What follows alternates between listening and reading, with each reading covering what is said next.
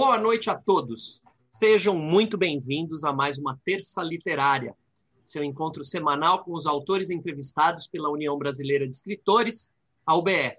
Eu sou Rogério Duarte, secretário-geral da entidade.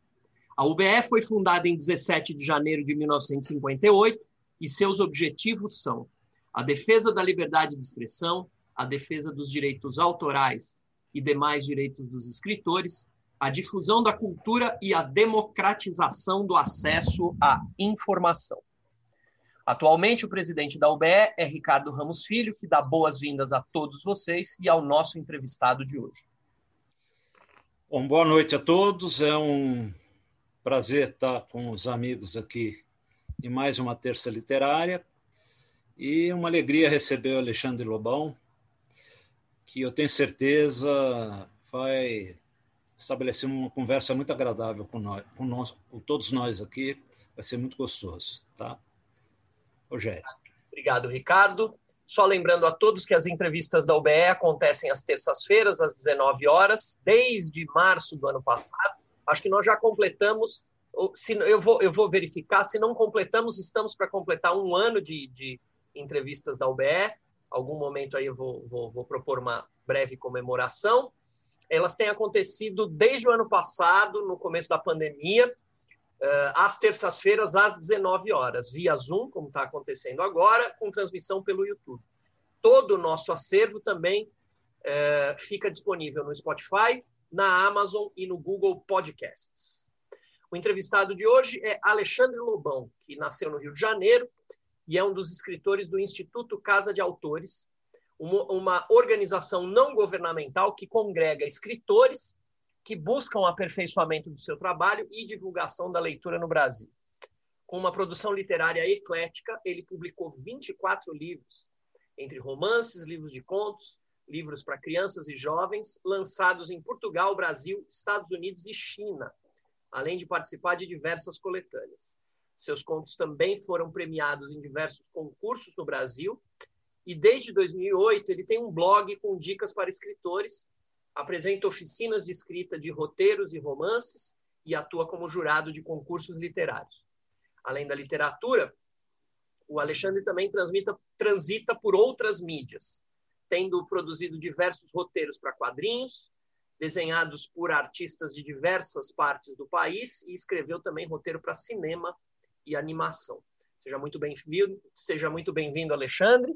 Quem vai te entrevistar é o Ricardo. Normalmente a gente faz a entrevista até 7h45, 7h50 e depois a gente abre para as perguntas do público. Beleza. Vamos lá então, Alexandre. Boa noite a quem entrou depois, boa noite, Luciene, boa noite a, a Paulino, boa noite a todos. Bom, é, Alexandre, você nasceu no Rio, é, como eu, né? É, nascemos no Rio e saímos da cidade. Eu saí muito cedo, não sei com que idade você saiu. É, e como foi essa transição para a nova capital, Alexandre?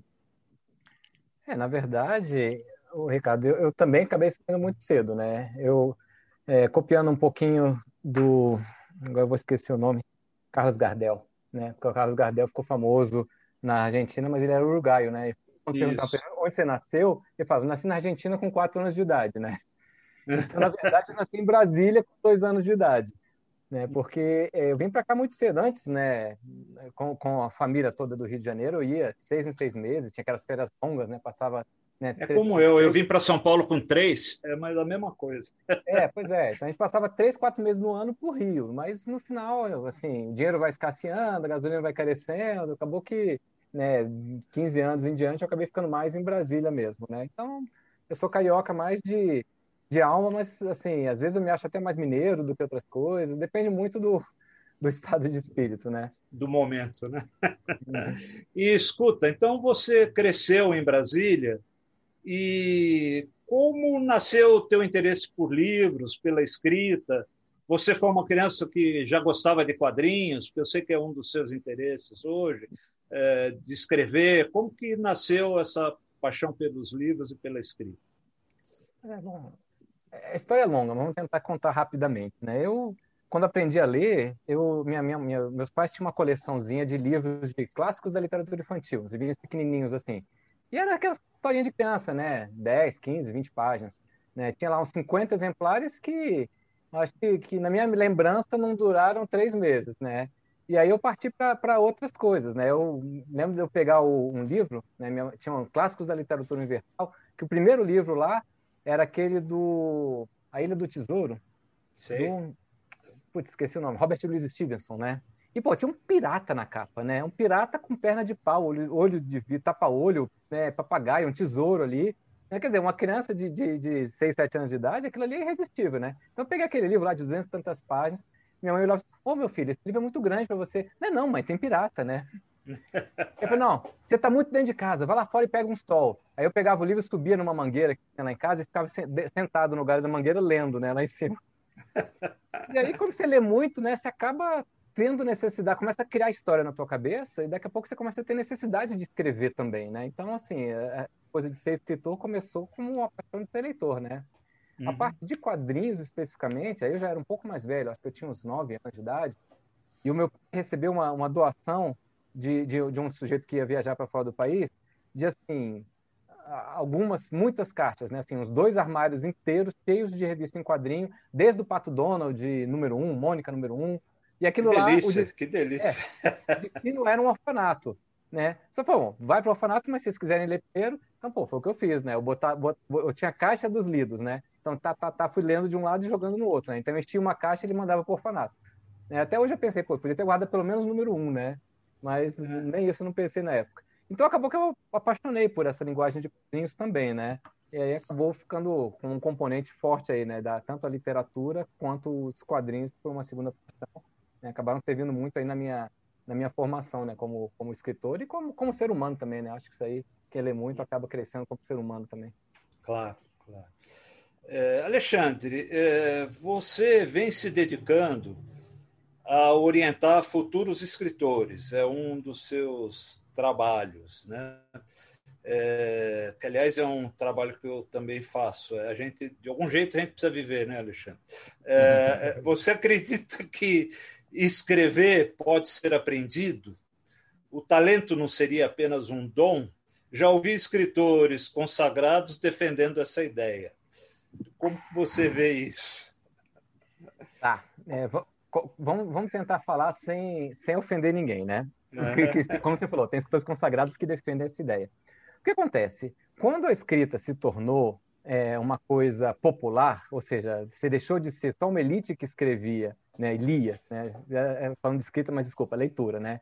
Quando você começou a ter jornais, quando você com o início da, da, da, da imprensa lá do Gutenberg, você começou a ter em larga escala material de leitura para as pessoas, né, de alguma forma, os, os, os, os que detinham o poder da leitura antes tinham que manter, digamos, uma certa aura de, de, de poder ou coisa parecida, e começaram a inventar, naquela época já, que você tinha que ser inspirado para escrever, tinha que ter um dom divino para escrever. Né? E, e, isso até gera uma coisa que, que, é curiosa, né? que só, só existe bloqueio de escritor. Você não vê falar de bloqueio de pintor, você não vê bloqueio de ator. Né? Quer dizer, o pintor pinta. Né? O próprio Picasso falava, né? quando a inspiração chegar, eu espero que ela me pegue com o pincel na mão. Né? É, o, o, o, o, musicista ele faz música, né? Lógico, a pessoa pode ter momentos de alto e baixo, mas ele continua trabalhando. É, tem um escritor famoso que eu não vou lembrar também o nome, que até fala, né? Esse negócio de bloqueio de escritor é desculpa de quem não tem que pagar conta no final do mês. Né? Então, é, se a gente for olhar no, no mundo, mundo anglo-saxão, que é um pouquinho mais objetivo que o nosso mundo latino aqui, é, você vê que já tem universidade de, de storytelling, né, de escrita, né, de ensinar a escrever histórias, desde os anos 50. Né? E aqui no Brasil, a gente está em 2000, e, poxa, se eu quero ser ator, tem Universidade de Artes Cênicas. Se eu quero ser pintor, tem Universidade de Artes Plásticas. Se eu quero ser escritor, o que eu faço? Né? Tem, tá? Tem algumas. Na, a, a UFPE já teve alguns cursos, a, a Unicamp de São Paulo, a própria URGS, né? Assim, a gente teve uns cinco ou seis universidades que oferecem. O Instituto cursos... Veracruz, né? Parece que Isso, tem, isso. Tem alguns, é. mas é aquele negócio que não tem tradição, né? Aparece um, some outro. Então, assim, não, é aquele negócio que você vai dizer, poxa, os, outros, os caras lá fora, eles têm 50 anos né, de, de, de produção de material de estudo para escritores. Né? E aí, quer dizer, eu tenho aqui em casa, eu estava com, no conteúdo dia, não lembro, mas acho que são uns 40 e poucos livros, né, sobre produção, de como escrever, né, como, como encarar a escrita como um processo de trabalho, né, e até por isso que, né, comecei a dar aula para escritores, depois lancei, né, fazer um pouquinho de propaganda, né, o Bíblia do Escritor, é meio que uma coletânea disso, né, assim, como é que eu faço para encarar a, a escrita como uma profissão, né, lógico, tem muito de inspiração, como toda arte, né? Tem, tem hora que você escreve e fica uma maravilha, né? Tem um livro que eu escrevi, né, que que tá, tá, tá sendo avaliado agora por uma editora aí, né? Mas assim, tem um capítulo que eu escrevi é que chorava, eu falei, nossa, que coisa maravilhosa. Eu próprio, né, com, tô falando aqui com toda a modéstia, vocês não sabem qual é o livro e, e, não, e Você entrava no, no, entrou completamente na história, né? Exato. E tinha capítulo que eu escrevia para continuar a história. No final do livro, eu cortei 30% do livro, né? Então ficou assim a essência da coisa boa, né? Assim, só a parte realmente que que que estava realmente valendo a pena. Todas aquelas partes ruins você na revisão traz. Então existe sim um processo de trabalho para tirar o máximo do seu potencial, né? Quando você está inspirado você escreve melhor. Quando você não está inspirado você não escreve tão bem, né? Agora assim, eu não posso dizer que a escrita, né? Só para fechar, é só é, é só trabalho, né? É uma mistura de trabalho com, com inspiração. Né? Porque é a mesma coisa do, de, de, de qualquer profissão. Né? Eu não posso chegar para você e falar: olha, qualquer um vai ser um ótimo ourives, um ótimo carpinteiro. Não, não vai ser. Né? Se uma pessoa qualquer que não tem habilidade manual vai estudar para carpintaria, ela pode ser um carpinteiro, sei lá, bom para médio. Né? Agora, uma pessoa que tem o dom, entre aspas, uma pessoa que já tem inspiração, que gosta muito daquilo, que se investe fortemente, ela vai se tornar um carpinteiro excepcional. A escrita é a mesma coisa, né? A carpintaria das palavras não muda muito. Né? Precisa sim da inspiração, precisa de ter muita dedicação, mas você tem técnicas para fazer, tirar o melhor de cada um. Né? E nesse sentido, então, é, porque também tem pessoas que negam isso, então, nesse sentido, você acredita em inspiração. Inspiração é um fator importante é, para o cara virar. É, é, é, é, bom que seja um, um cara inspirado. Sim, mas é, é na, na, inspiração no sentido que o Picasso dá, como eu falei, né? Ele, quando ele fala, quando a inspiração Quando ela chegar, chegar que me encontre trabalhando. Né? Exatamente. Então, assim, você escreve, escreve, escreve, escreve, em alguns momentos você está inspirado. Né? Pega qualquer disco de qualquer banda, né? Pega na sua casa, né? Quem ainda tem disco, né? Hoje em dia é só, é só Spotify os negócios. Mas assim, você pega um disco, você vai ter ali, sei lá, 10 músicas, né? E vai ter duas ou três maravilhosas e o resto médio. Então é, você vai escrever, né? 10 livros, vai ter lá três maravilhosos e os outros são os médios. Aí esses médios você nem publica, né? Você guarda no cantinho e espera um dia que você vai revisar para fazer melhores, né? Então, é, é, é, sim, existe a inspiração, mas ela só aparece se você estiver continuamente trabalhando, né? Legal, maravilha. É, no seu último livro, seu último livro é a Bíblia do Escritor, né? Esse que você acabou de mostrar aí, é, né? Na verdade, não. Ele... Não? Não, não, já, já saiu alguns depois. É porque eu escrevi, desculpa, culpa minha. Eu, eu passei para vocês dizendo que era o último, mas é porque eu peguei um, um currículo que não estava atualizado. Ah, não, beleza. Mas um dos seus livros, a, a Bíblia do, do escritor, é, você consolida essa experiência que você tem de 20 anos como autor publicado já, né? Hum. É, e eu acredito que lá você, para essas pessoas que estão querendo escrever, você deve falar algumas coisas importantes. Ou seja, quem adquirir esse livro vai, vai, é, vai encontrar coisas importantes para se encontrar com a escrita. É, para você, quais seriam os maiores, maiores pecados para um escritor? Se você fosse dar um conselho para um escritor iniciante, é, o que, que você colocaria como os maiores pecados para, para o escritor iniciante? Nossa, pergunta difícil, né? Mas, mas vamos lá, né? Eu acho que é, o maior pecado, se é que tem algum assim, né? Talvez seja é, não levar. Eu até fiz, quis fazer uma brincadeira, né? Que como o livro chama a Bíblia, como ah. é o maior pecado. perfeito, perfeito. É, é. Não, mas é verdade, né? Quem sou eu, né? Na verdade, o título do livro era para ser tudo que você queria escrever, é, saber sobre é, como escrever um romance pronto para o sucesso, mas não tinha para quem perguntar. Né? Uhum. Aí o editor, o editor, achou que era um pouco longo e falou: não, vamos botar uma coisa mais simples. Põe a Bíblia, né? Porque a Bíblia é, é um compêndio de conhecimento, sem nenhuma ofensa com, com nada, né? Mas a Bíblia tem essa ideia de ter um, um compilado de conhecimento, então. Mas assim, é, eu acho que um dos maiores pecados dos escritores iniciantes é, bom, tentar pensar em alguns aqui, porque cada vez que eu penso em um aparece um outro. O primeiro, não levar a sério, né? Assim, se o cara quer ser escritor, ele tem que encarar aquilo como uma profissão. Né? Achar que é fácil, né? Achar é, que é fácil. É, não, não basta empolgação. A empolgação é importante, mas você tem que entender que você vai ter que ter persistência. Você vai ter que trabalhar, você vai ter que exercitar, né? você vai ter que escrever né, é, mil páginas para aproveitar 300. Né? Então, assim, você vai ter que realmente trabalhar em cima do que, que, que da, daqueles, da, do, partes para você ficar bom. Porque são pouquíssimos escritores que efetivamente conseguem viver de escrever no Brasil. É que nem jogador de futebol. Né? Você fala, pô, não, tem o, sei lá, eu não, não, vejo muito futebol, né? Não vejo nada faz alguns anos. Mas, sei lá, um Ronaldinho da vida, né? Coisa parecida. Ronaldinho é um cara que ganha não sei quantos milhões por mês. Só que para cada Ronaldinho ou Cristiano Ronaldo, a gente tem né, um milhão de caras que não ganham nem um salário mínimo. Né? Então, na escrita é a mesma coisa. Tem algumas pessoas se destacam. O cara entra naquela ilusão, ah, vou fazer, vou escrever um livro, vou fazer sucesso, né? A ilusão é importante porque ela nos move, mas ela, ela tem que ser uma ilusão com o pé no chão, né? Então tem que ter é, persistência, encarar como, como uma coisa séria. E a segundo maior pecado é o cara não ser sincero consigo mesmo, tá? Porque é, eu vejo muitos escritores chegando para mim, ah, estou pensando em escrever um livro de vampiro porque está na moda. Não, meu filho, você não tem que escrever o que está na moda, você tem que escrever o que, que, o que, que você quer escrever, né? O que que faz, o que que cala fundo no seu coração. Né? Porque quando você terminar de escrever seu livro de vampiro, a moda já não vai ser mais vampiro. A moda já vai ser anjo, sei lá, zumbi ou sei lá o quê. Né? Então, assim, você tem que escrever o que você acredita. E uhum. é, trabalhar na escrita. Né? Eu faço vários grupos de escritores, eu vejo que tem muita gente que é, fica muito empolgada em, em, estudar marketing, ver como atingir os leitores, isso, aquilo, outro. Isso é importante. É importantíssimo. Mas é, tem uma pessoa chamada profissional de marketing que é o especialista nisso, né? Você tem que ser profissional da escrita.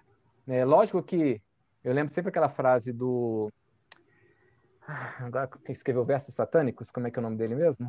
É, putz, Salman Rushdie. Salman Rushdie. Salman Rushdie, Salman Rushdie, né? É. Eu vi numa entrevista dele falando, poxa, eu adoraria é, escrever meu livro, entregar para o editor e voltar para minha caverna para escrever o próximo.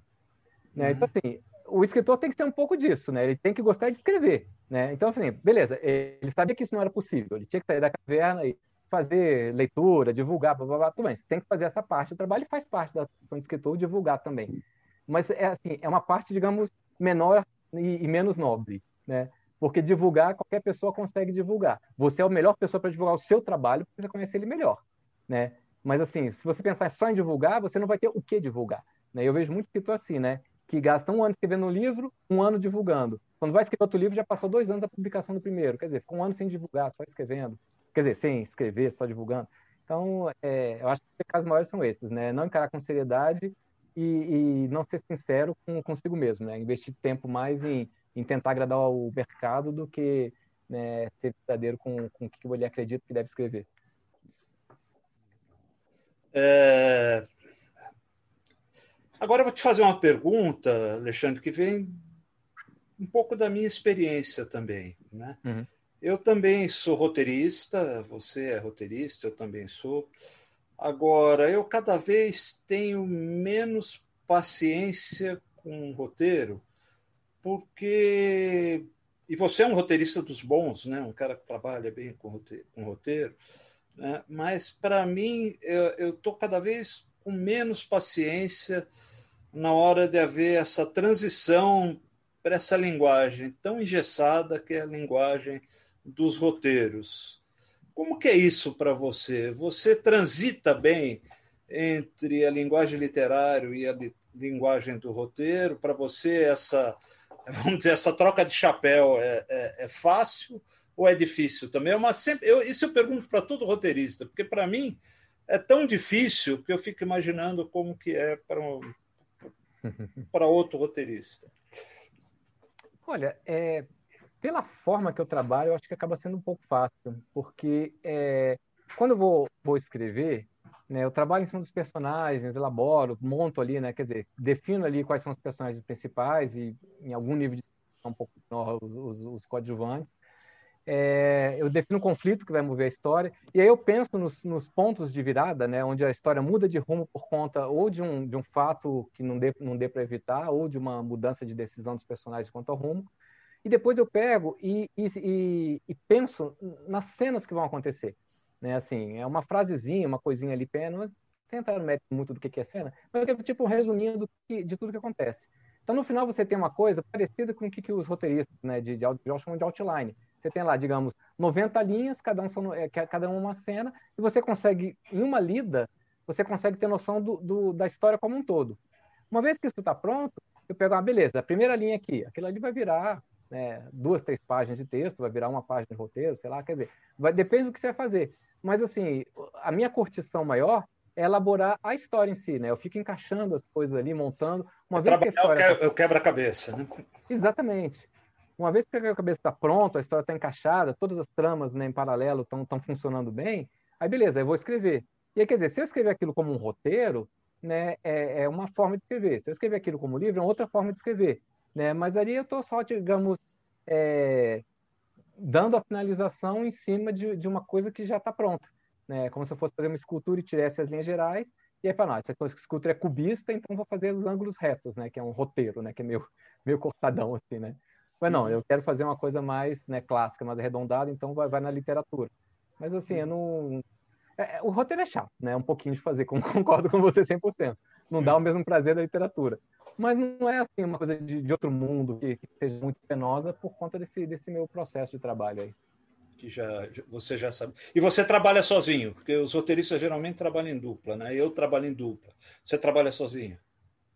Hum, depende. Em caso de roteiro, muitas vezes eu trabalho em dupla. Né? Eu faço um negócio, ah, é? manda para outro cara, ele manda. E livro também, na verdade. acabei de escrever anteontem um livro em dupla também, né? Uhum, com, com uhum. a escritora Cida Chagas, né? Depois escrevendo aos, aos, pouquinhos. Mas no roteiro, é, é, normalmente é dupla, mas eu já trabalhei muito sozinho também, né? Assim, pessoal, é. ah, quero um curta-metragem assim, assim, blá, blá, blá, blá. Né? Eu pego e, e, monto lá. Lógico, eu tenho uma interação maior, porque o roteiro é uma coisa mais é, de processo assim, tá, é, é, é o primeira, uma, uma das primeiras partes para um processo que é criativo coletivo ali. Né? Então, é, não tem como fazer sozinho. E dependendo do que for, né, tá fazendo um roteiro de animação uma vez, né, eu estava revisando, na verdade, um roteiro de animação de um outro, de um outro roteirista, e o pessoal que ia fazer animação falou: olha, vem cá, né, além de revisar, dá uma escada nisso, né, quer dizer, deram vários critérios lá, porque para você fazer animação, fica mais barato você fazer de um jeito do que do outro. Então você tem que pegar e dar uma ajustada em cima da, da, das, dos limites que você tem, né? Então você tem uma, uma coisa redonda que tem que encaixar no buraco quadrado, você vai lixando até caber ali. Né? Então, assim, o roteiro realmente tem essa, essa característica de ser mais coletivo. Mas uhum. é, livro às vezes funciona assim também, né? Tem uns dois, três livros né, que, eu, que eu já escrevi com outras pessoas e funciona também. Maravilha, maravilha. Alexandre, é, fora isso, você é um cara múltiplo, né? É, você também programa games, trabalha com, com, com games, né? É, e aí é uma pergunta, é, porque é, eu estou na área de literatura comparada, né? E pessoal da literatura comparada é mais aberto assim para diversos gêneros, tudo. E uma coisa que eu via muito na, na, na faculdade é, não, é, não percam os games, prestem atenção nos games e lembre que por trás dos games existem narrativas. Né? Não percam as narrativas que existem por trás dos games. Eu sempre achei isso é, muito interessante. É, isso é uma coisa importante para você nos games ou o que interessa mesmo é, é, o jogo, é o lúdico? Como é que é isso para você?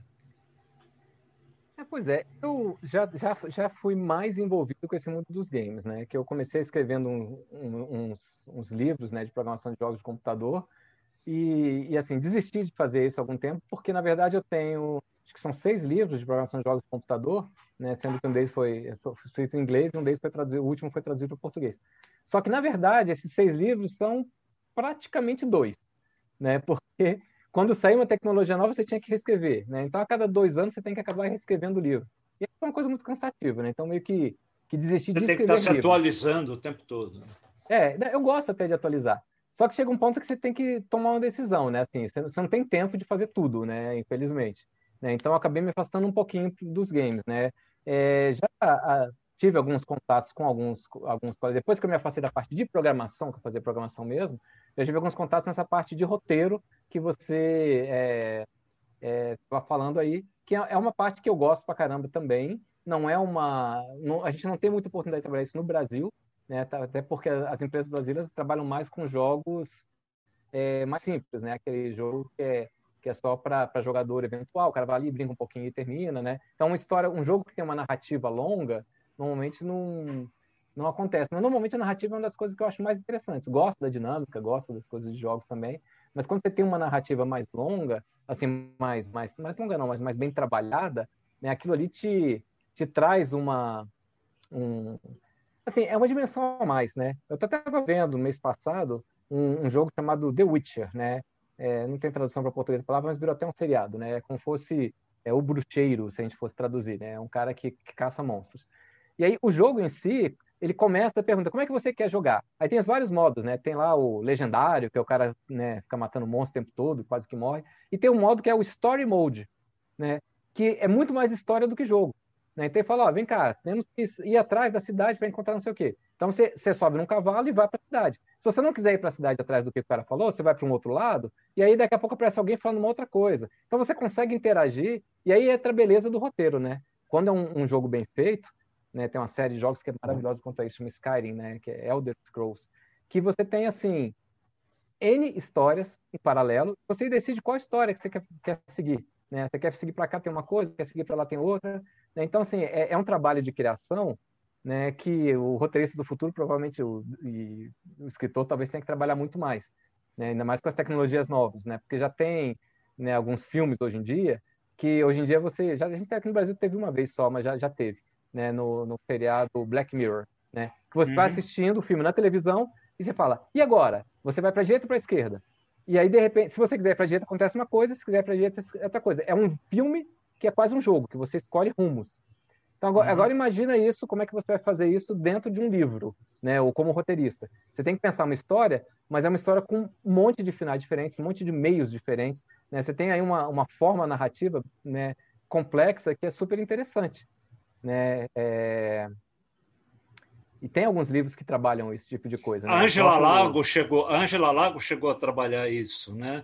No Chapeuzinho Vermelho, você você entrava no site e e você podia acompanhar a história pelo ponto de vista do lobo, do chapeuzinho, da vovó, do, do caçador. É, conforme você clicava, a história era contada de um jeito. Né?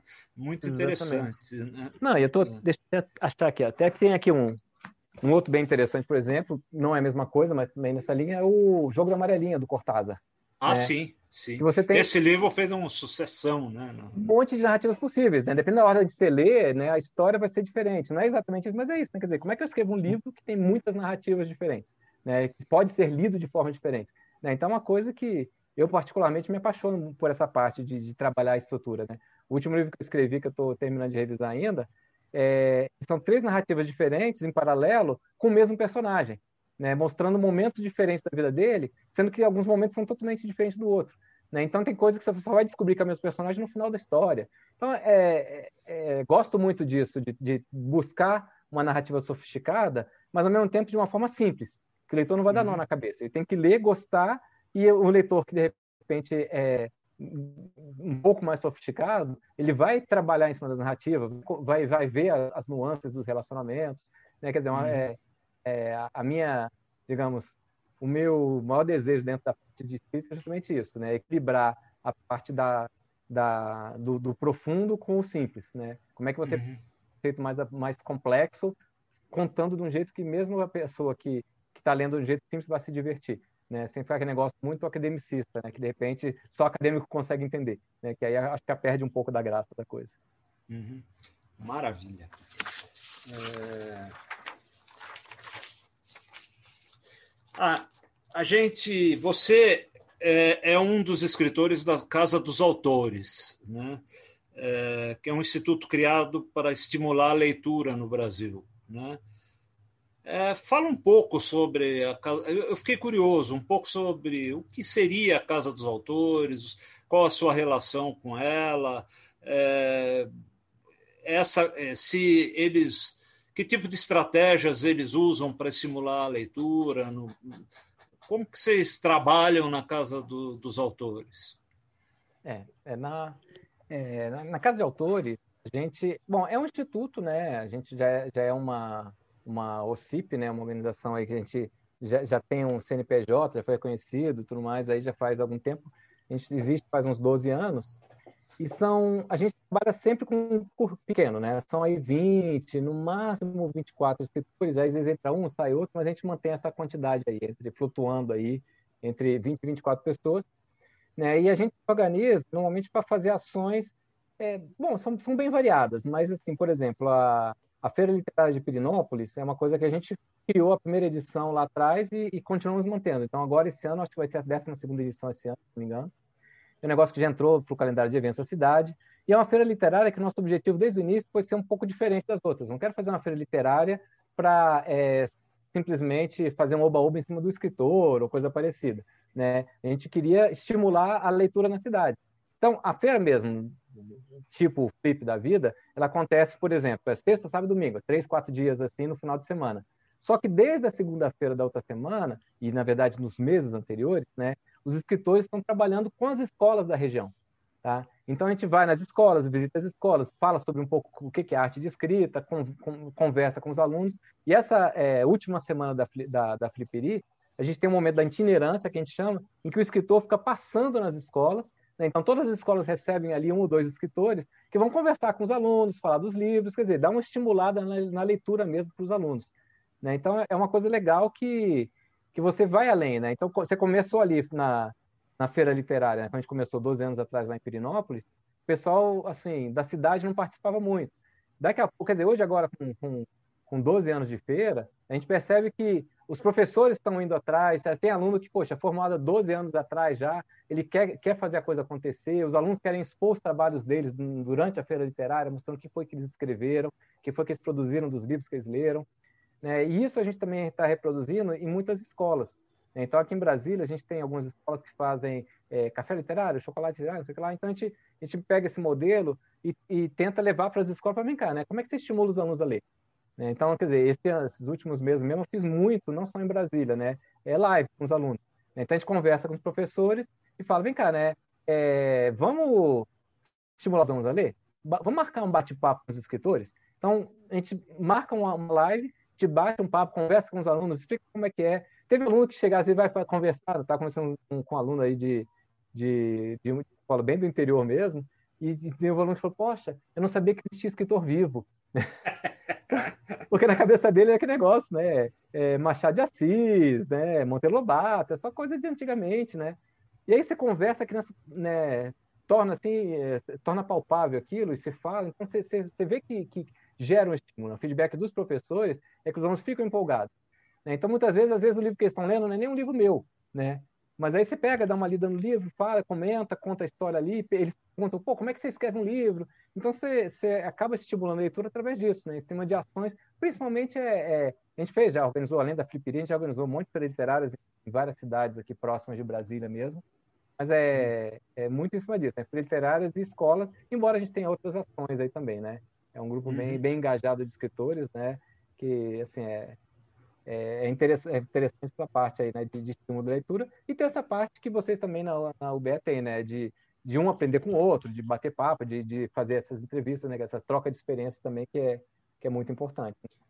Mas é uma experiência de sucesso, já tem 12 anos, então é uma coisa que, que, que vem sendo positiva, né, pelo que tudo indica. Né?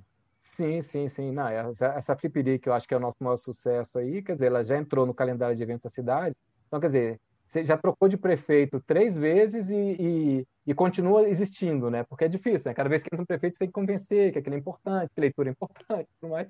E aí, quer dizer, uma vez que entrou no calendário da cidade, a coisa começa a acontecer mais fácil, e aí você começa a ter mais é, apoio da própria cidade, exatamente, né? Ah, poxa, vou, vou ceder para vocês um espaço, uma tenda, vocês podem falar no cinema da cidade aqui. Quer dizer, o que, que no início você tinha que fazer tudo, agora já começa a própria cidade a, a participar também, a, a querer né, ajudar a, a, construir, né? Porque eles viram a importância daquilo.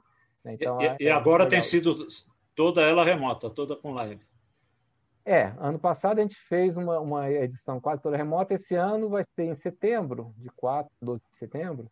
Então a gente está tá vendo como, como é que vai, vai, vai ser. Provavelmente vai ter a maior parte em, em live, mas talvez tenha alguma coisinha né, presencial, mas assim, está vendo o que quer, é, né? Provavelmente em setembro não dê nada muito presencial ainda, né? É, é. Maravilha. Alexandre, você escreveu Quilombos e Quilombolas, Passado e Presente de Lutas. Escreveu também O Ruru, em que um menino negro sofre bullying por seu nome e acaba descobrindo é, a gloriosa origem dele. Né? O Ruru é uma palavra swahili, língua banta para liberdade, né? e é um movimento socialista centrado na teoria do internacionalismo africano. É, como é ser branco e escrever sobre tais assuntos? É, a questão do lugar de fala pesa? Você chegou a ser incomodado por isso? Como que é? é, isso, é tem até umas histórias engraçadas, né? Porque me perguntam sobre isso mesmo e, e, eu não me acho que eu não acho que eu seja branco, né? Assim, eu, eu sou gente, né? Eu, quando era criança, né, a minha mãe saía para trabalhar e me deixava para cuidar com a dona Maria, que era uma senhora negra, né? Lembro que até uma certa idade, assim, né, cinco, seis anos, eu era meio decepcionado de não ter a cor da dona Maria, porque eu achava tão bonito né, a, a, cor negra dela. E aí, quer dizer, eu escrevi esse, esse Ruro, que era um roteiro de filme que não foi produzido, acabou virando livro. É, escrevi o Quilombos e Quilombolas, que é falando sobre esse histórico negro. E quando eu fui publicar o Quilombos e Quilombolas, né, eu escrevi para uma editora a, por encomenda, e depois uma outra editora acabou publicando, porque a encomenda era para entrar para um programa do governo que acabou não saindo. É, quando a Masa quis publicar, que é uma editora especializada em autores negros, eles viram, revisaram, tudo mais, aí a, a, moça me mandou um pedido, ah, manda uma foto para a gente botar aqui na contracapa. Aí eu mandei a foto e ela mandou um e-mail de volta, você é branco! É, com exclamação. Aí eu respondi, ah, tá, desculpa, né? tipo assim, né? Não estou autorizado, né? Não, tipo assim, né? brincando, né? Não, não tem problema nenhum, do mais. Mas realmente, assim, até eu lembro que teve um, uma escritora que eu estava conversando há pouco tempo, tinha me perguntado, né? É, é negra, tinha, me perguntou, por acaso, se, se, eu já tinha namorado alguma mulher negra, né? Aí eu falei, não, né? Não, nunca namorei. Aí depois de uns 10 minutos, não, peraí, eu namorei sim, né?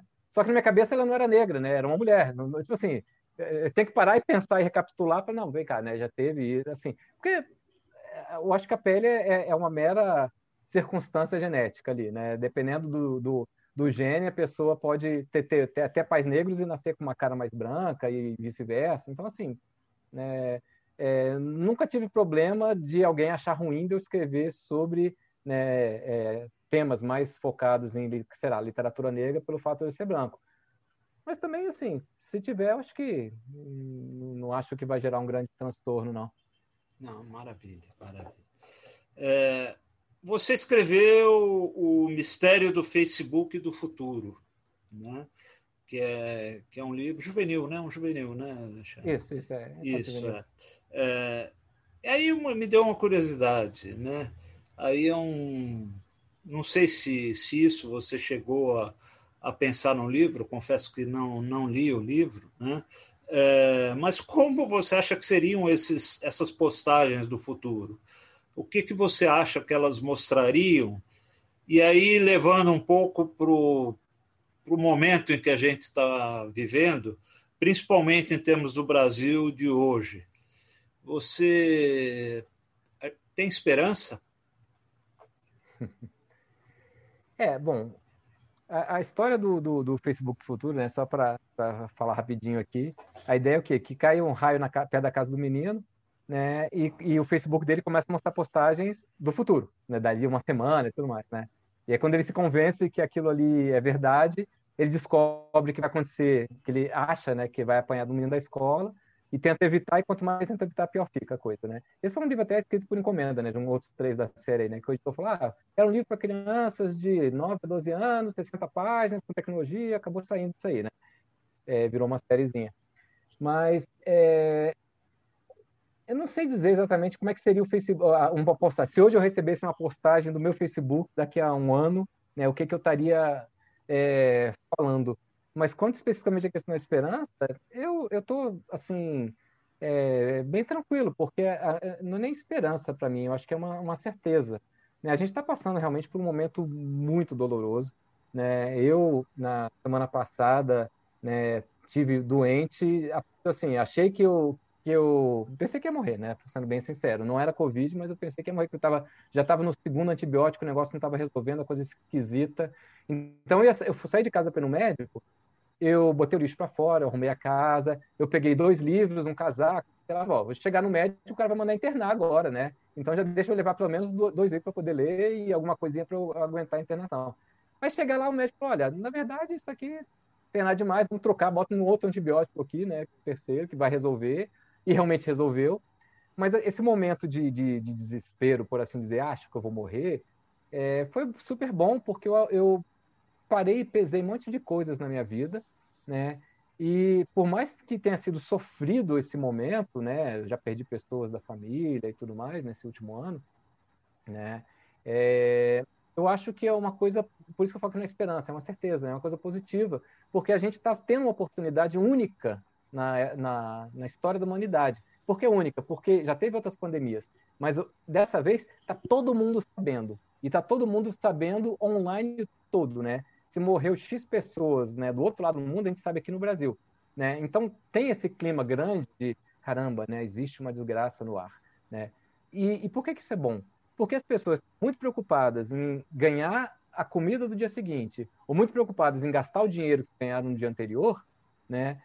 é, são os dois elos, né? Quer dizer, o cara que está embaixo e o cara que está em cima, só gastando dinheiro, o cara que está lutando para ter um pouquinho de dinheiro. É, nessa ânsia de só olhar reto para frente, as pessoas acabaram perdendo de vista o que é importante. À medida que você, mesmo que não morra ninguém que você conheça, né? O que é difícil, é, você está informado que tem um monte de gente em volta caindo, você fala, caramba, né? Será que eu estou dando valor para a coisa certa? Né? Por mais que eu precise comer amanhã, será que eu não tenho que me preocupar também com alguma coisa além da comida? Né? Será que eu não tenho que preocupar né, comigo como ser humano? Né? Quer dizer, se eu tenho dignidade, se eu posso é, é, fazer alguma, alguma coisa mais para mudar a minha situação, para mudar a situação das outras pessoas. E o cara que está gastando muito item, né? Quer dizer, acho que só frente à, à, face da morte que tem certas pessoas que param para pensar se estão seguindo no caminho certo. Então, assim, eu, é, a minha ideia é que talvez não daqui a um ano, mas daqui a uns dois, três, quatro, cinco anos, as pessoas vão olhar para trás e falar, caramba, foi um período muito pesado, mas foi um período de, de renovação, né? Um período que você para, dá uma porrada para você né, respirar e poder crescer como, como ser humano, né? Então, uhum. realmente, a minha esperança é que a, a gente saia disso, como humanidade, um pouquinho melhor, né? Vou dizer, tem muita gente que vai desperdiçar essa oportunidade, lógico, né? Isso é fato. Tem pessoas que vão passar por tudo isso. No dia que tomar a vacina, vai sair fazendo as mesmas besteiras, pisando em cima dos outros ou ignorando tudo que é importante. Mas vai ter muita gente que vai pensar. Né? Então, isso é, é como humanidade, pensando como um todo, se 10% da humanidade botar a mão na cabeça e mudar um pouquinho as atitudes, eu acho que vai ser um, um, uma grande coisa. Né? Por isso, eu acho que sim, muita esperança de que o futuro vai ser melhor por conta desses aprendizados que a gente está tendo agora. Bacana. Meio mecânico, eu... né? Mas tudo bem. Não, não, mas eu, eu, eu acho bem possível isso que você está falando. Eu acho que eu concordo com você. Né? É... Ainda um pouco, que isso que você acabou de falar não deixa de ser uma visão política também do que está acontecendo, e ainda um pouco dentro da, da, da política. Né? É, e até aproveitando o fato de você estar em Brasília. Como é que estão é. soprando os ventos em Brasília hoje? o que está circulando por aí hoje. Está certo que a gente, em confinamento, a gente não ouve muito é, o que anda nas ruas, mas o que, o que está sendo dito hoje em Brasília, qual é a sua visão? Ontem eu recebi, inclusive, um amigo comum nosso, Cajano, estava preocupado. É, um monte de portugueses ontem mandou mensagem para mim achando que a coisa aqui no Brasil estava feia e que a gente estava caminhando para um golpe. Né? Como que você está vendo isso aí mais de perto?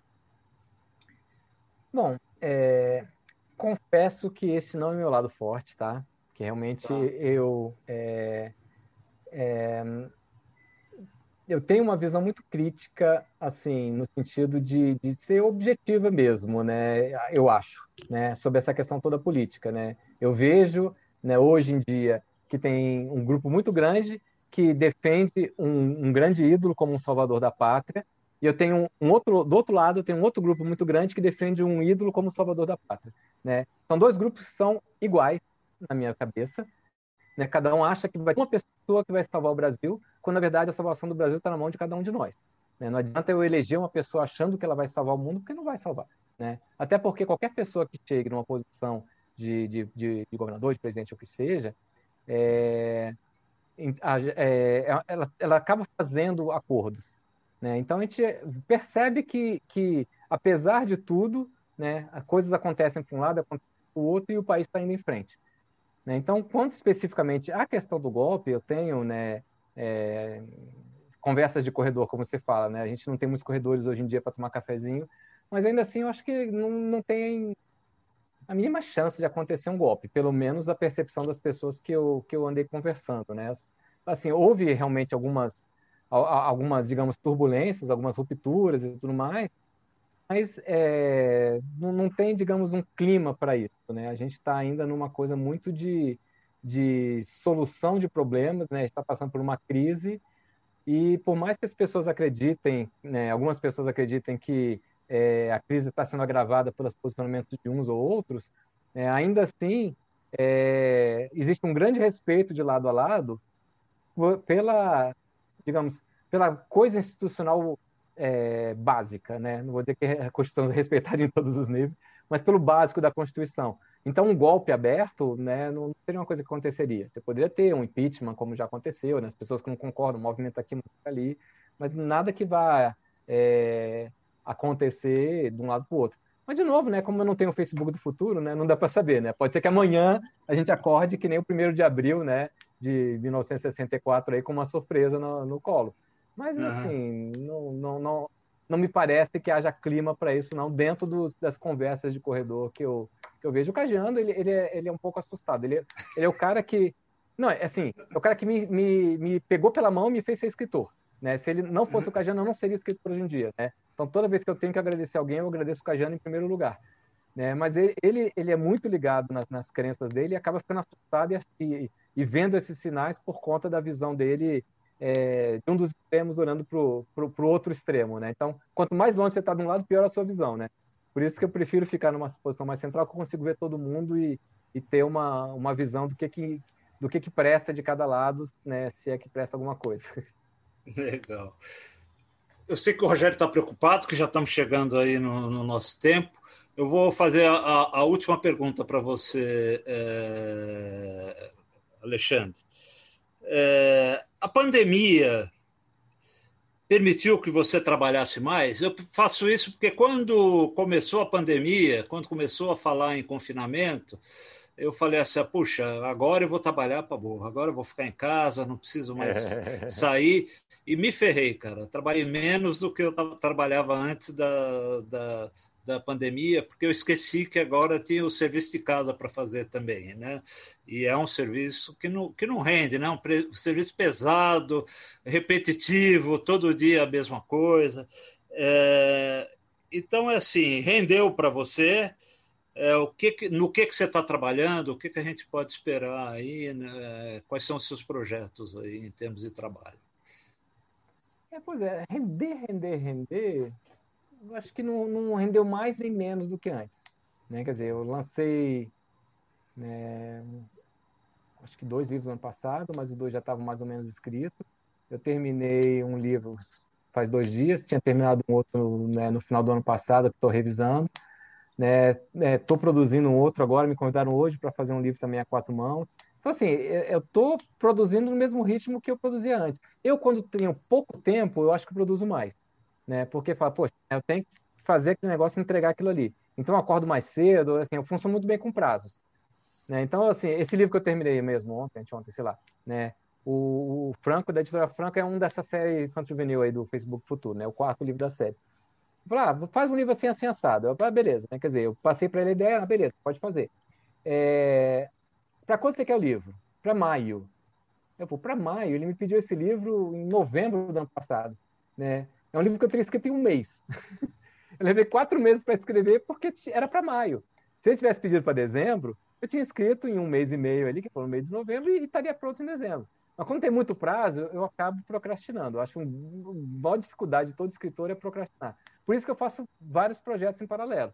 Né? Porque aí, pô, hoje eu não estou com saco de escrever isso aqui. Tá, vou pegar e escrever o outro. Então, vou escrevendo um, organizando o outro. Então, vou fazendo várias coisas. Então, quando sai, às vezes sai dois ou três ao mesmo tempo. Né? Mas, realmente, a, a pandemia, por culpa minha psicológica, né, de, de procrastinação, não, não foi mais produtivo. Né? E, assim, do trabalho mesmo, porque né, como todo bom escritor, eu tenho que ter um trabalho extra para poder pagar as contas. Né? E, e, aumentou, né? Eu estou trabalhando em casa, é oito horas por dia, mas assim, são oito horas bem recheadas, né? Porque eu acho que o chefe fica com medo de você não estar tá trabalhando e passa muito mais serviço do que você passaria normalmente, né? Então é. acaba que aquelas oito horas ali, se sobrasse um tempinho para trabalhar, não sobrou nada, né? Você gasta oito horas ali. Né? Então, realmente não foi não foi nada muito improdutivo, né? Mas vamos lá, né? Se acabamos aí, né? Parece que tem uma fila de perguntas já. Aqui. Isso, é. Agora, Alexandre, então eu. O que me sobra aqui agora é agradecer uh, as suas, suas respostas. Obrigado. E passar a bola para o Rogério, que tem gente aí querendo fazer pergunta. Tá Obrigado, bom? Ricardo. É, pelo que eu consegui olhar aqui, o pessoal que quer perguntar, em primeiro lugar, a Dulce, que já fez uma pergunta lá atrás. Dulce, depois, daqui a pouco, só, só, um, só um segundinho. O Eliakim, que está lá no YouTube, eu acabei não dando boa noite, né? O YouTube está animado lá. Éder, é, o próprio Eliakim, a nossa diretora, Cássia, é, pessoal da Letras e Caminhos, pessoal da, de uma outra página que é Posso Contar? Interrogação. Estão todos lá no YouTube, então boa noite para a todos. Tem uma pergunta do Eliakim, que é um dos nossos diretores, ele está assistindo pelo YouTube. Tem uma pergunta do Sibila, o Sibila diz que é uma pergunta é, teve um diálogo aí. O Sibila disse que é uma pergunta meio chata e o, e o Alexandre já disse que se ele quiser, ele não. Se, se ele não quiser, ele não responde. Então, vai ser a terceira. E eu, o Renato me perguntou também eh, se podia perguntar, é o quarto da fila. E Walter, você está com a mãozinha levantada. Você quer fazer uma pergunta também? Sim? Não, não obrigado. Viu? Ah, tá. É que você, a, a mão estava aí levantada. É, estava não aparecendo no chat aí. Então a gente tem essas quatro perguntas. Dulce, você escreveu a pergunta, mas você não quer fazer pelo microfone? Por favor. É melhor porque eu até não entendi muito bem a pergunta dela. Não sei exatamente o que, que ela quer que eu.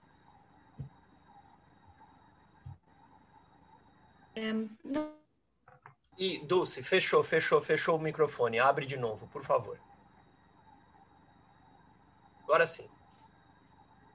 É, com relação ao que você. Eu vi eu sou no seu site oficial é, que você fala da, dos textos que são muito acadêmicos ou textos assim mais é, tendendo para o, a erudição e textos mais acessíveis, né, para que realmente sejam é, divulgados.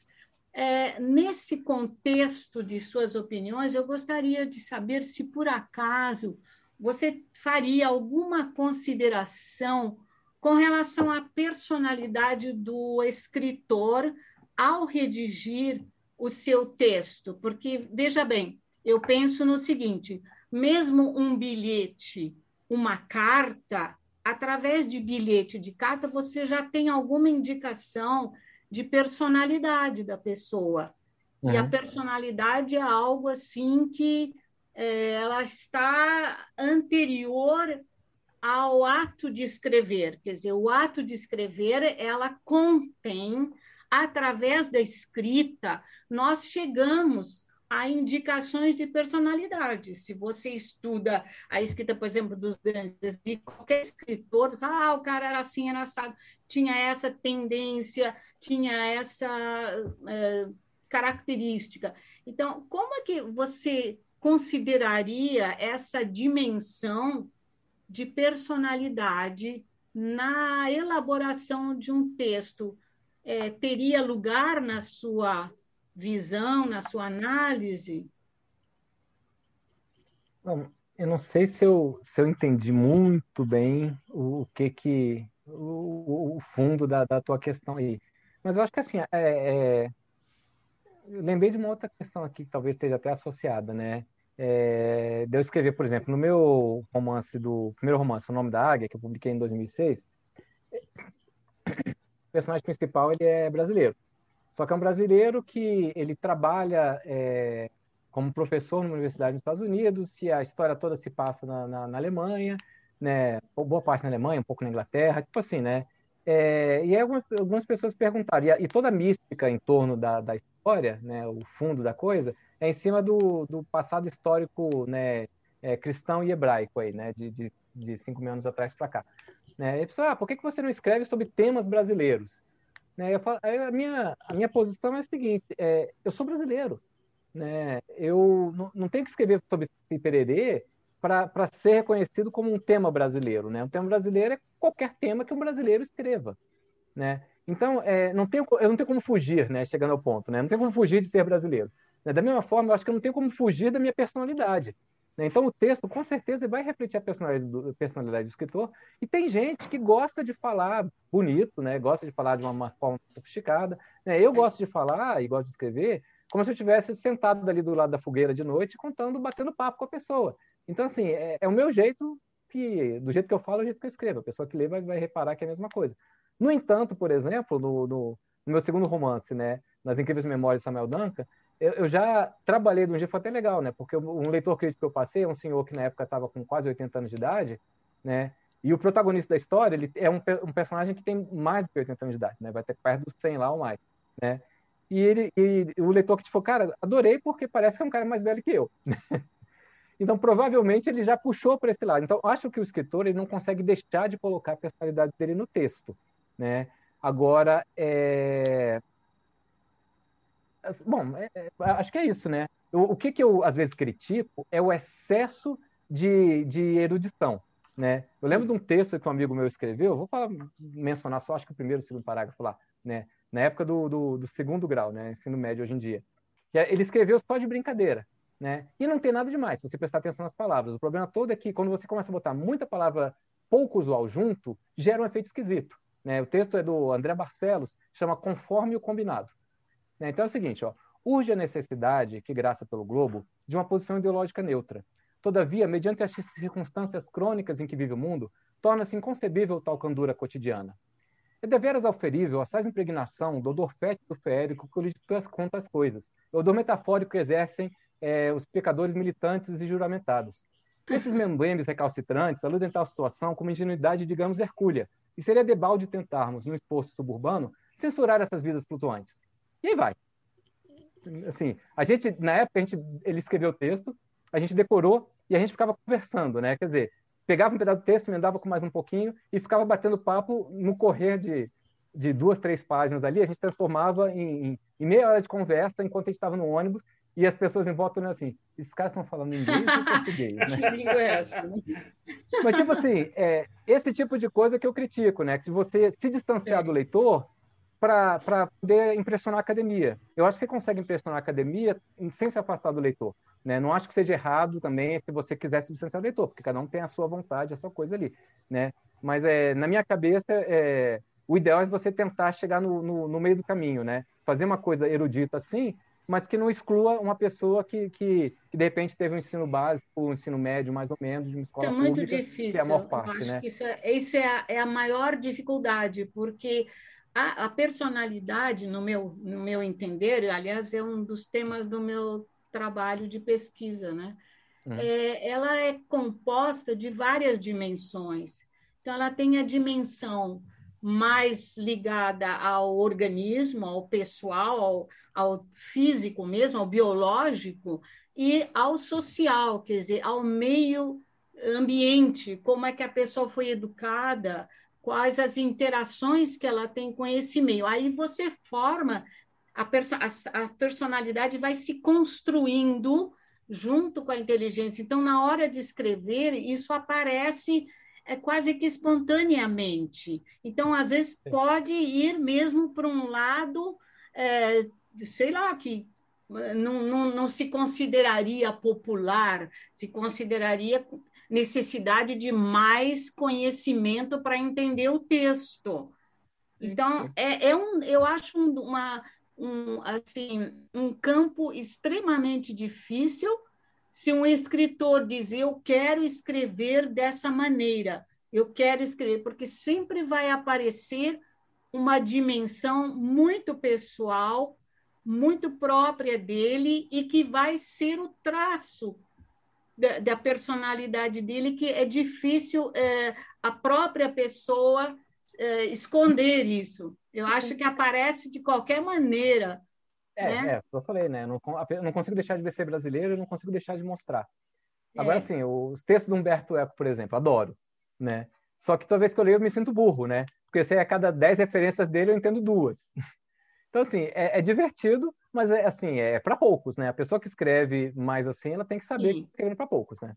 Sim, agora existe o componente também da educação, quer dizer, mesmo na escola primária, que é justamente onde começa o estudo do texto e pedir para a criança descrever isso, descrever aquilo, contar. Então, isso já é uma maneira de fazer com que a pessoa, desde criança, entre em contato com várias formas de, de descrição, várias formas de escrita. Me parece que aí entra esse componente da educação.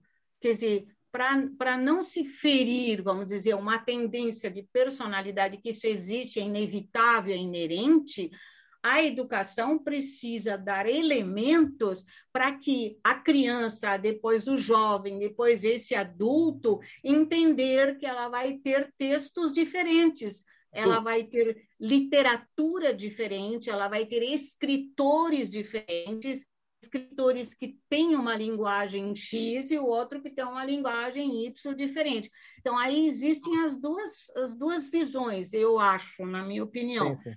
Quer dizer, só pensar no escritor, aí ele vai ter que ser entendido, porque senão, não, mas quem o leitor também necessita ter uma bagagem de conhecimentos e de exercícios de leitura que façam com que ele entenda.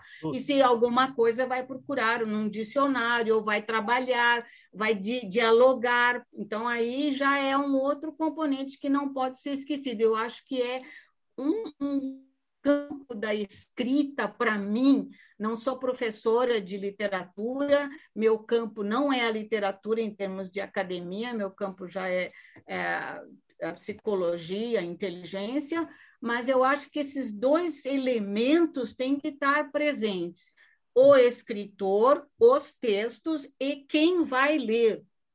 O que bagagem ele tem para ler, que bagagem ele tem para entender, Dulce. Então, isso aí é, é, necessário, quer dizer, é necessário você trabalhar com essas, com essas dimensões todas. Uma não uma não está separada da outra. Sim, sim, sim. Dulce, é, só... na minha posição. Só, só, Mas, passar... é... só, só, passarmos a palavra para o, o próximo, pode ser? Obrigada. Obrigado, Obrigada. Dulce. Obrigado. É, o Eliakim, que está no, no YouTube, ele pergunta o seguinte, é, é, Alexandre, você disse que você escreve um roteiro para escrever os seus romances. Você tem alguma técnica específica que você usa, como cena de virada, por exemplo, ou jornada do herói, alguma coisa desse tipo? É, eu vou tentar até responder mais rápido, porque também não sei quanto tempo vocês demoram, né? Mas eu mesmo tenho um compromisso daqui a pouquinho. É, o que eu sigo normalmente é o que eu chamo de jornada da trama contemporânea, né? Que é uma coisa que eu, que eu apresento no, no Bíblia do Escritor, né? Que a, a, jornada do herói ela amarra muito em cima de uma jornada de é, herói, né? Quer dizer, é um, normalmente é um, um, personagem com arquétipo masculino que vai passar por, por, por uma série de, de provações para tentar né, recuperar alguma coisa ou, ou, salvar o mundo ou qualquer coisa parecida, né? Uma jornada de transformação aí como fazendo um paralelo com a, com a entrada na puberdade aí do, do, do personagem masculino. Né? A jornada da heroína, né, que já foi inventada depois aí nos, nos, anos 60 e 70, em contraposição com isso, é uma jornada de descoberta interior, que também é interessante, mas as duas são muito amarrantes, assim, nem se existe essa palavra, né? Mas as duas amarram o personagem dentro de uma coisa. Né? O que eu trabalho com essa jornada que eu chamo de personagem, é, como é que é, trama contemporânea, eu trabalho nos pontos de virada sem, sem amarração nenhuma. Então eu, eu penso na, na, em cinco pontos de virada para a trama. Né? Então tem um ponto inicial onde aparece o problema, um ponto final onde o problema é resolvido. Né? Um ponto, é, dois pontos intermediários, mais ou menos, né, equivalentes também, onde é, o personagem, quando aparece o problema, normalmente ele resiste ao problema e tenta enfrentar o problema com as ferramentas que ele tinha. Em algum momento ele fala, não, não vai dar certo isso, eu tenho que mudar minha estratégia. Então é o segundo ponto de virada, né? No terceiro ponto de virada, ele decide mudar novamente a estratégia, falando, poxa, né, eu vou ter que entrar de cabeça nisso e queima todas as pontes. Ele larga para o passado o que, que ele era e passa a ser uma pessoa nova, né? E no quinto ponto, no quarto ponto de virada, é, é quando ele, né, digamos, ele tem uma última mudança onde tudo parece que não pode piorar, mas piora por conta ele, sei lá, né? O momento que ele decide dar o último passo em direção àquela transformação lá. E aí no final, quer dizer, o último ponto de virada ele resolve o problema e pronto. E quer dizer, pode ser, essa questão pode ser interior, pode ser exterior, pode ser um problema, né, assim, eu posso tentar salvar o mundo, eu posso estar tentando né, é, descobrir como resolver meus problemas, né, as, as, minhas dúvidas interiores sobre alguma coisa. Então, eu, eu penso, sim, nos pontos de virada e trabalho com as cenas é, num formato semelhante ao que o pessoal usa em cinema, né, de, de ação e reação. Né? Então, a ação é o mundo externo e a reação é o mundo interno. Né? Então, a, a, por exemplo, a ação, né, é, sei lá, o, o, navio vai afundar. Né? Então, eu tô, vou correr, a minha ação é, eu vou correr para um bote. E a minha reação é reação interna, né? né? Meu Deus, né? será que eu vou sobreviver? Né? E se eu sobreviver, será que eu vou conseguir chegar a tempo do meu casamento? Né? O que, que será que minha esposa vai pensar? Né? Sei lá, é, para toda ação externa, eu penso numa ação interna, o que, que o personagem se sente. Então você cria as tramas todas em, em duas camadas e na hora de escrever você decide qual camada que você vai botar para fora. Então se você botar, você pode botar só o mundo interno do personagem, por exemplo, e vira um livro, um livro altamente reflexivo. Né? Se você botar só o mundo externo, vira um livro totalmente de ação. Né? Mas você tem o equilíbrio das duas coisas. Normalmente a jornada do herói, por exemplo, é uma coisa externa. Não fala nada contra a transformação interna do personagem. Então eu trabalho com uma coisa meio meio mista que eu fui juntando de vários lugares, né? E cada escritor tem o seu modo, né? Esse é o meu, não quer dizer que é o melhor, nem, nem pior, nem nada, né? Só é, é, é desse formato que eu trabalho. O Alexandre, você falou que você está com horário, a gente normalmente termina às oito e meia. Isso tá, tá bom para você ou, ou, você prefere que a gente termine antes? Não, não, vamos, vamos tentar terminar, né, no pior dos casos, oito e meia. Se der para terminar um pouquinho mais cedo, tá ótimo também. Então, beleza. Vou pedir para o pessoal que vai fazer as perguntas, então, ser bem objetivo nas perguntas. Vamos lá, Sibila, sua vez. O difícil é eu ser objetivo na resposta.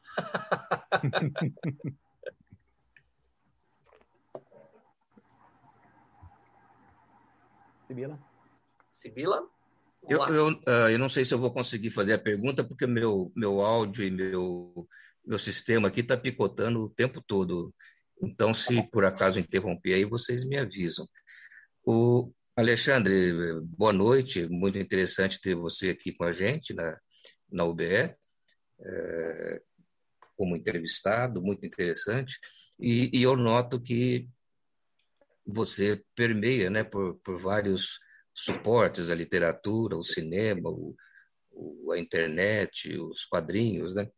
É, eu, eu tenho duas dúvidas, e, e eu vou tentar ser rápido, né, porque o Rogério está olhando ali com uma cara brava com o tempo. e, uh, eu tenho a impressão que a jornada do, do herói, o, o Fogler né, e, e o Campbell também, eles não eram para o herói cinematográfico, era, era para o herói normal, eu, você, os amigos que estão aí na tela. Eu, eu, o Campbell chama todos nós para essa jornada. É, tenho lido muitos livros dele e tal, e, e acho que ele vai além. É, é, claro que ele tem um paradigma, o paradigma do, do, do, do, do Campbell, é, perdão, do, do, do Fogler, é, é, o Braveheart, né, o Coração Valente, que é, é o, é o filme, é, filme típico né, da, da, da chamada ao herói, mas ele fala claramente que essa chamada ao herói é para qualquer um de nós, né? que vamos aceitar ou não essa chamada e vamos ter mentores ou não, é, guardiões do limiar ou não. Mas, enfim, me parece que é, é um livro voltado também para os, os mortais comuns.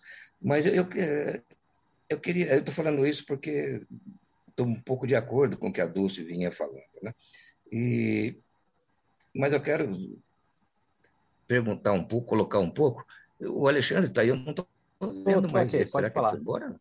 Não, aí? não, ah, ah tá aí, tá. Apareceu. Apareceu. Ah, ah, o, o, eu tenho uma, uma ideia que, que, o Facebook, que você, enfim, as mídias digitais, essas coisas aí, eh, que você citou, que é, tem textos que vêm para o Facebook, que não vêm, imagens, histórias. Eu, eu tenho a impressão que o Facebook, e aí você me diz se eu estou muito errado, devo estar, sei lá, é a caixa de Pandora dos tempos modernos, no sentido de que a caixa de Pandora era algo que não deveria ser aberto e foi aberto inconvenientemente.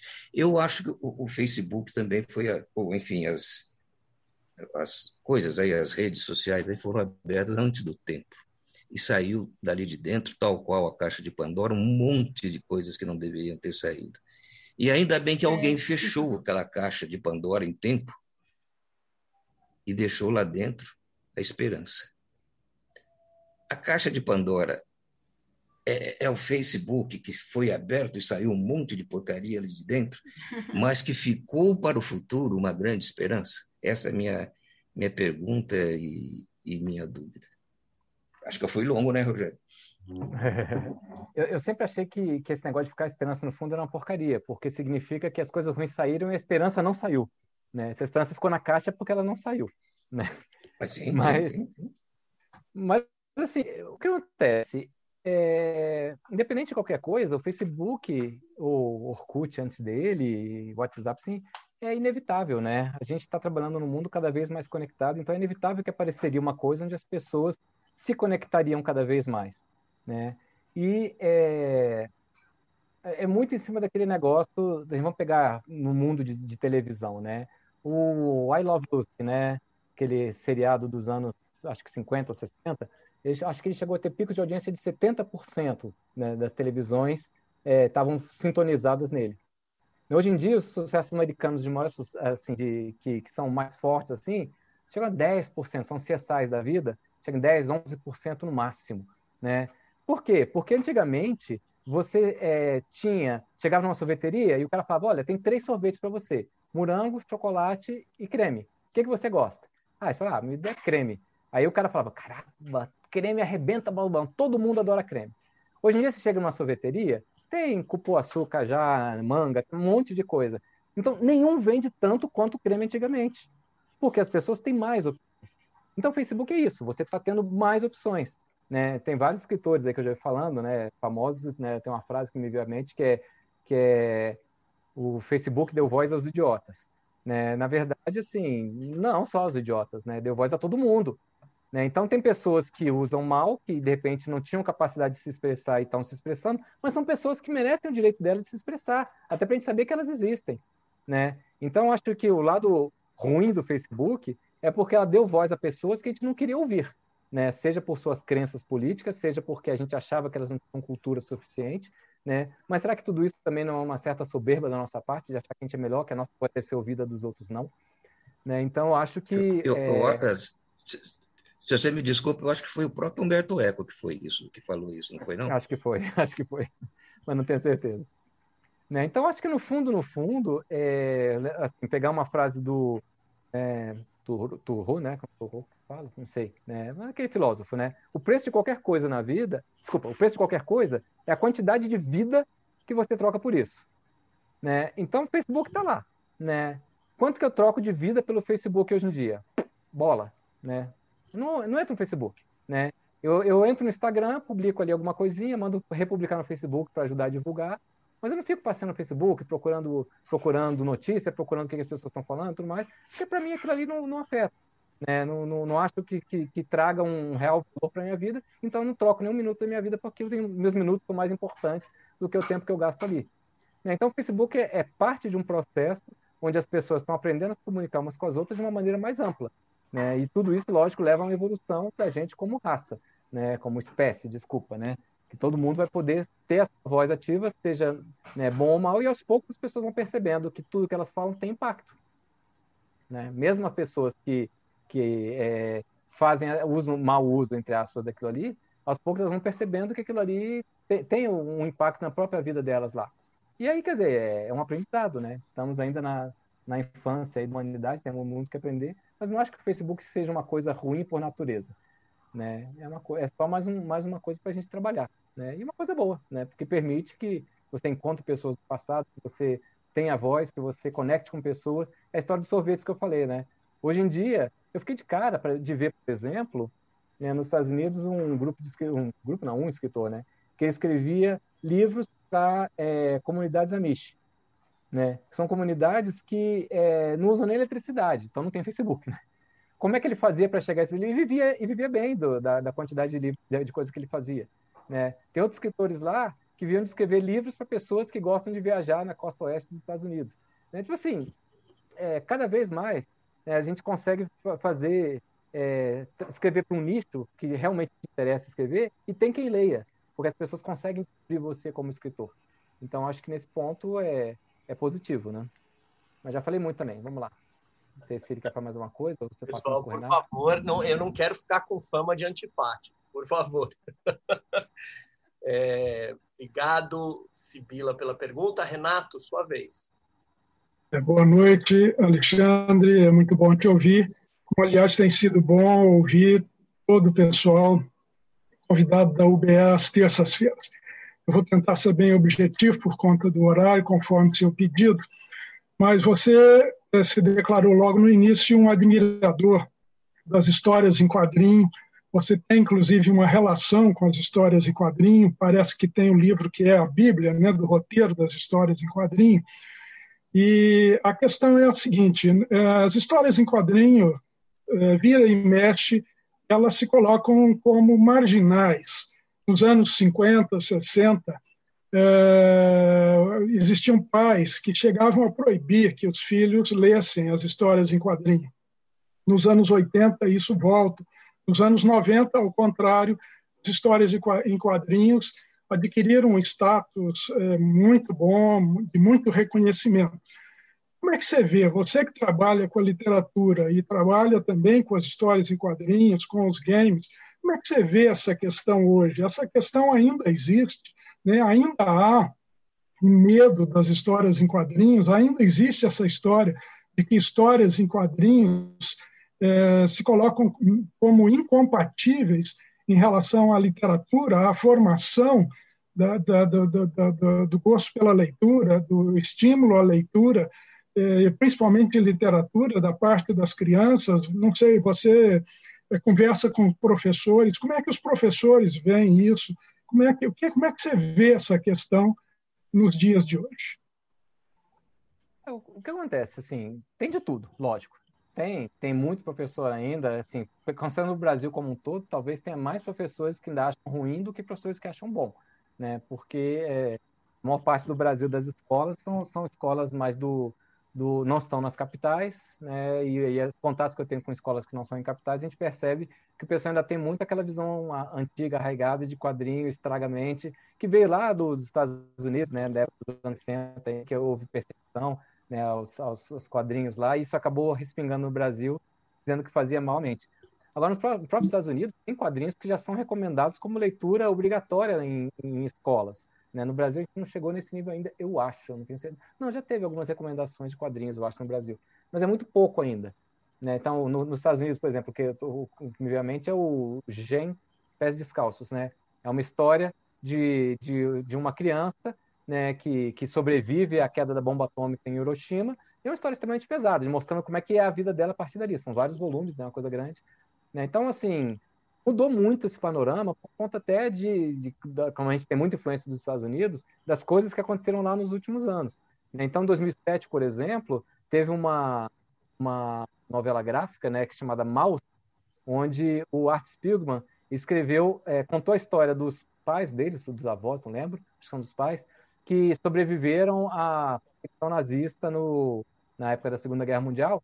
E é uma história assim, onde gatos e ratos. Os gatos são os nazistas, os ratos são os judeus, né? É um traço meio sujo, né? Não é um ratinho bonitinho, um gatinho bonitinho, um traço meio rabiscado assim. E essa história ganhou o prêmio Pulitzer, né? Que é um prêmio de, de jornalismo ali, né? Quer dizer, de, de qualidade de, de literária. Então, é, quando você começa a ter quadrinhos ganhando prêmios, né? Que não são da área de quadrinhos, você começa a ter quadrinhos sendo recomendados como leitura obrigatória nas escolas, porque estão mostrando uma realidade que muitas vezes é mais fácil de mostrar, né, esse negócio do gen, né, pés descalços, assim, né, a pessoa está, depois da bomba atômica, a pessoa tem pele caindo, né, assim, a pessoa começa a ter efeito de radiação, começa a cair cabelo, cair dente, quer dizer, se você lê isso com imagem, é uma coisa que te torce por dentro ali, né, você chora junto com o cara que está chorando no quadrinho ali, e na literatura, se você ficar descrevendo isso, fica um negócio tão pesado que a pessoa para de ler, né? E no quadrinho é inevitável, né? Porque você tem um, um impacto imediato ali da imagem, e aí você vai ler o que está passando. Então, assim, são mídias diferentes e que os professores têm que aprender a lidar. Ainda existe, sim, lógico, muito preconceito, mas aos poucos vão, vai, vai se descobrindo que, que existe muito mais dos quadrinhos do que né, Mônica e Cebolinha e coisa assim. Né? Eu tenho uma, um, uma coleção de quadrinhos aqui, que eu tenho lá uma coleção de clássicos da literatura né, ilustrados. Né? Tem de Moby Dick a Machado de Assis. Né? A gente tem muitos clássicos que foram produzidos aí nos, nos últimos anos, e muitas vezes as pessoas acabam nem, nem sabendo. Né? Mas eu gosto legal, acho legal de ter, quando eu vou falar de quadrinhos na escola, eu levo, pra, até para convencer os professores, né? Que, que, que, quadrinho não é não é só para rir, né? Quadrinho é para informar também, e tem toda essa, essa realidade. É uma mídia, né? é que nem a pessoa dizer, falar, ah, poxa, eu não gosto de, sei lá, televisão. Não, meu filho, televisão é um quadradinho na parede, né? O que, que você não gosta de ter transmitido na televisão? Né? Ah, não gosto de novela e futebol. Tá bom, tem outras coisas. Quadrinho, idem, né? Você não pode dizer não gosto de quadrinho. Você não pode dizer que não gosta de livro. Né? Eu não gosto de livros desse gênero, não gosto de quadrinhos desse gênero. Né? Mas é uma coisa que ainda ainda está sendo construída, né? Ainda mais no Brasil, né? Que assim, os quadrinistas no Brasil sofrem muito porque não tem uma indústria, exceto a, a, a infantil, então o pessoal trabalha muito em cima de autofinanciamento, de coisas assim, né? Mas é, é o pessoal está sobrevivendo. Beleza? Obrigado. Obrigado, Renato, pela pergunta. Pessoal, é, eu, vou, eu vou aqui então encaminhar para o encerramento e já pedir a, a, a, as duas perguntas que a gente não vai conseguir responder. É, pedir desculpas lá para o pessoal para a gente poder encerrar no, no, no tempo.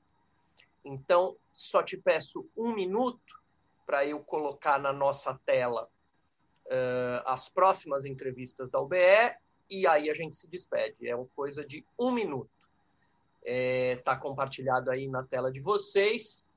É, na semana que vem, dia 6 de abril, a gente tem aqui, na, sempre às terças-feiras, às 19 horas, Plínio Camilo, 6 de abril. Em 13 de abril, a gente tem Carla Madeira. 20 de abril, Carla Mulhouse, espero ter pronunciado corretamente. E 27 de abril, Dr. Taki Cordas, também espero ter pronunciado corretamente. Ricardo, por favor, é, fazer a, a, a, gente se despede do se despede do Alexandre, depois o Alexandre se despede do público e a gente encerra. Alexandre, eu queria te agradecer, dizer que foi muito legal ter você aqui com a gente hoje na UBE, foi um prazer te receber, te ouvir. É, sinta a casa como sua, aqui é uma união brasileira de escritores, o que você precisar, quando você precisar, nós estamos aqui, a casa é sua, a seu dispor. Tá? Queria agradecer também a presença de todos os amigos que a gente vê regularmente aqui na terça-feira, nas terças-feiras. Mandar um beijo para todo mundo. Voltem sempre. Rogério. Ah, Alexandre, se quiser falar alguma coisa. Acho que só agradecer aí pelo, pelo convite, realmente. Né? É, eu acho que assim, me senti honrado, né? Eu acho que é importante a gente ter esse momento de, de, de interação, né? Espero que a gente ter outros momentos aí, né, em público ou em privado, para gente, a gente trocar ideias. E acho que, é, como toda profissão, é, o escritor ele tem que conviver com outros escritores, ele tem que trocar ideias para aprender, para crescer, né, independente de, de qualquer coisa, se ele acredite só, que só existe inspiração, se ele acredita que só existe técnica ou qualquer coisa no meio do caminho, né, eu acho que, que ninguém é, prescinde desse relacionamento, né, que é sempre muito enriquecedor. Só tenho a agradecer a vocês aí. Espero que a gente mantenha esse contato aí futuro, em momentos futuros. Obrigado, Obrigado Alexandre. Alexandre, em nome de toda a União Brasileira de Escritores, eu agradeço muito a sua presença aqui. Foi uma alegria ter você aqui. E para todos os que estão presentes, eu peço desculpas às vezes com, com a minha preocupação com o horário, mas é para a gente manter aqui a, a, o, o tempo, inclusive nos limites dos entrevistados. Muito obrigado e boa noite a todos.